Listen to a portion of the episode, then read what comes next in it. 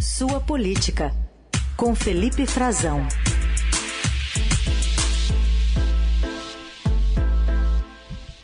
Também gosta de palíndromos. Frazão, bom dia. bom dia, Carol. Como vai você? Como vai, Heisen? Bom dia aos nossos ouvintes. Frazão, vamos falar um pouquinho sobre a pandemia e os efeitos né, que ela teve, especialmente sobre as eleições. Tem muitos candidatos que já surfaram mais na onda e tem uns que continuam surfando. Opa, agora sim a gente vai ver, né, Carol?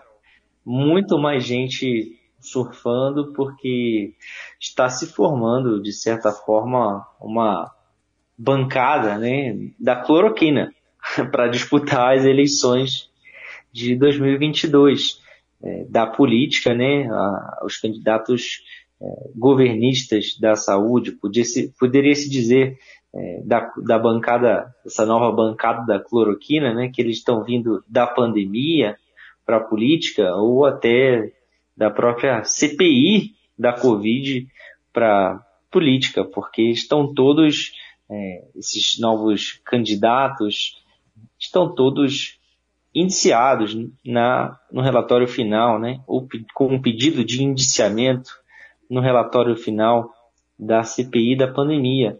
Estou falando da doutora Anise Yamaguchi, que se filiou ontem em São Paulo ao PTB e vai disputar o Senado. Estou falando da doutora Mayra Pinheiro, que ficou conhecida como, ganhou um apelido de capitã cloroquina por sua defesa enfática do, do uso desse medicamento ineficaz no tratamento precoce contra a Covid, algo já superado uh, pela ciência. Estou falando do ex-ministro da Saúde, o general Eduardo Pazuello, que deu início ontem ao sua, seu afastamento finalmente, né, tão, tão comentado, tão requisitado pelo Exército, tem gente muito feliz no Exército pelo afastamento de vez do general Eduardo Pazuello da ativa do Exército. Ele está pediu, fez uma requisição de aposentadoria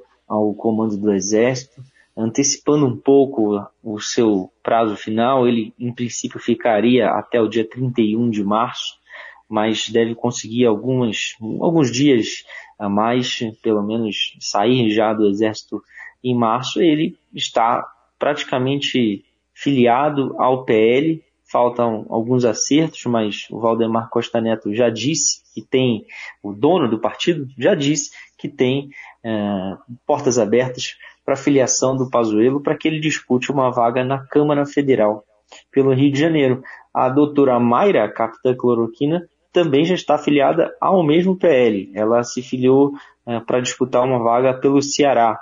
Não é a primeira vez que ela tenta se eleger na política, ela já tentou antes pelo PSDB e ela vai tentar dessa vez também pelas mãos do Valdemar. E a Nise vai disputar o Senado é, por São Paulo. Ela foi se filiou ontem ao PTB numa cerimônia eu não sei se vocês acompanharam, mas teve direito a tudo. Carol Heissen teve elogio para médico defensor da, da, da, de cloroquina, médico que espalhou desinformação sobre, sobre vacina, médicos brasileiros, ah, inclusive aquele, o Dr. Wong, Anthony Wong, que morreu em decorrência da Covid, resistindo, né, tentando vários tipos de tratamento é, alternativos no hospital em São Paulo sob o olhar, sob as bênçãos da Cristiane Brasil, filha do Roberto Jefferson, foi um notório condenado, delator do mensalão, que, que está ainda tentando comandar o PTB.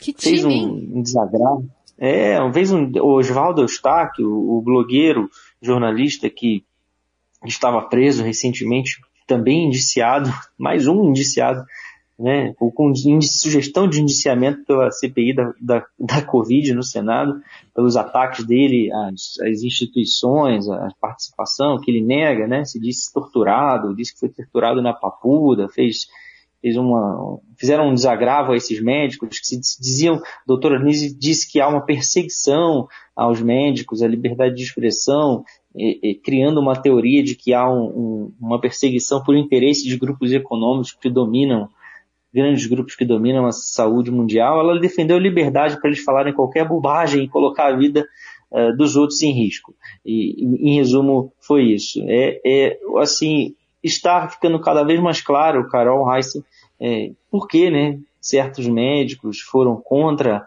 a ciência ao longo do ano passado, foram contra todas as evidências científicas. Certos médicos, inclusive autoridades públicas, né, como vimos, eles tinham assento no, no Ministério da Saúde, a doutora Anise não formalmente, mas era consultada pelo presidente da República, fazia parte do gabinete paralelo do Ministério da Saúde, e, e, e a doutora Mayra sim, o Pazuello, porque foram tanto tempo, é, às vezes incompreensível, certas atitudes são incompreensíveis a seu tempo, mas depois elas acabam se mostrando o porquê, né, se justificam. Alguns médicos colocando a carreira em jogo, por que insistir nesses tratamentos duvidosos, ineficazes, é, mas tem um interesse político por trás que ele se revela com o tempo.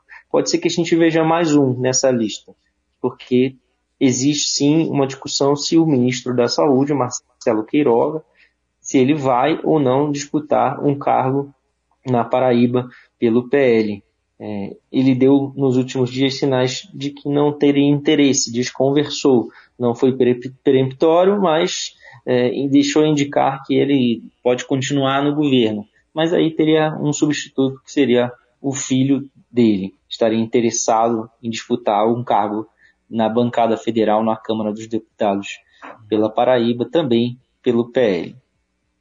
Frazão, por outro lado, a gente também observa um movimento pró-vacina que se articula politicamente, né? O PSDB já é, pensa, né, gostaria que, por exemplo, aquela enfermeira, a Mônica Calazans, a primeira vacinada contra a Covid, disputasse é, alguma coisa é, em outubro. Também o Dimas Covas, diretor do Instituto Butantan. Então, por um outro lado, também há essa articulação pró-vacina, né, mas aí num outro viés, né, de um outro olhar para a saúde, também pensando em política, né? Sim, Carol, a, vacina ela é um ativo político, você tem toda a razão, e esses, os partidos vão tirar proveito disso. cada um está tirando a sua maneira, né? Tem essa bancada, eu estou apelidando aqui, brincando de bancada da cloroquina, Sim. que é a doutora Nise, Pazuello, a Mayra, talvez, né, vamos dizer, o Queiroga, talvez, porque, bom, hoje ele tá, vai fazer, inclusive, uma cerimônia pública, é, com, de vacinação com a vacina da Fiocruz, está na agenda dele, é, a vacina produzida aqui no Brasil, enfim, talvez tentando mudar um pouco a sua imagem, né? a gente sabe o que ele fez no retardo na, da vacinação infantil agora mais recentemente, né? adiou, postergou o quanto pôde, tentou é, colocar uma série de entraves na vacinação infantil, sugestão de, inclusive, quis, quis uma exigência primeiro seguindo o Bolsonaro pra, de consulta a um, a um médico, né? Depois disse que seria só uma orientação, mas ele tem hoje um evento, inclusive, Carol, porque ele sabe que, como você está bem lembrando, a vacina é, ela é um ativo político, ela é bem aceita pela sociedade brasileira, pela população, inclusive o governo Bolsonaro deve é, maneirar, fazer um reenquadramento do seu discurso e, e mudar um pouco sua posição.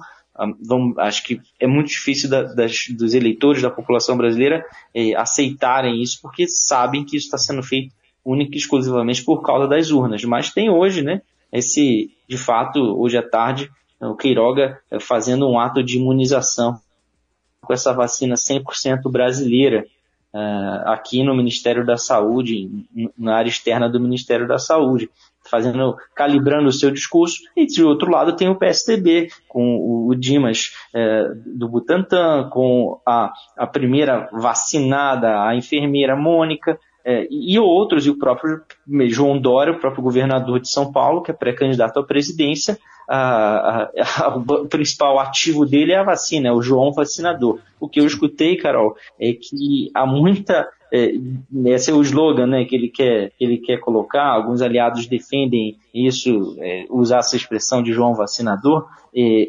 ele, ele usou já João Va Trabalhador em outras campanhas eleitorais.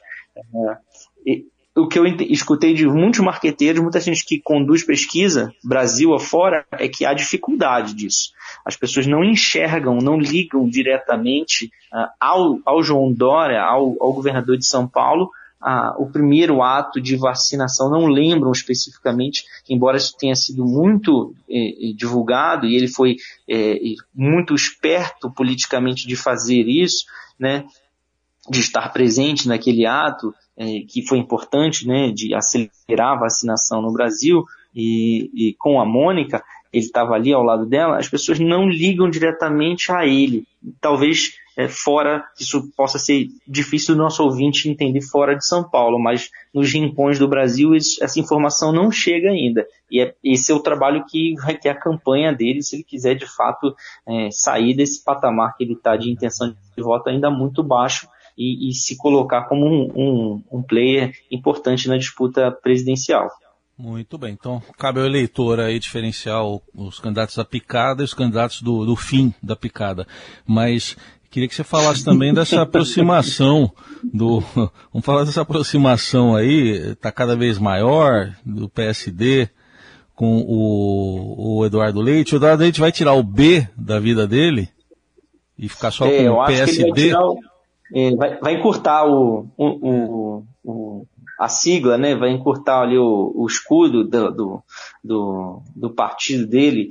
É, é, um caminho natural, viu, Heisen? Ele está colocando um pezinho nisso, embora ainda muito discretamente. Talvez ele, na verdade, está colocando dois pés que não são dele, tá? Mas que são dois pés que muito simbólicos, muito significativos, que trabalham por ele.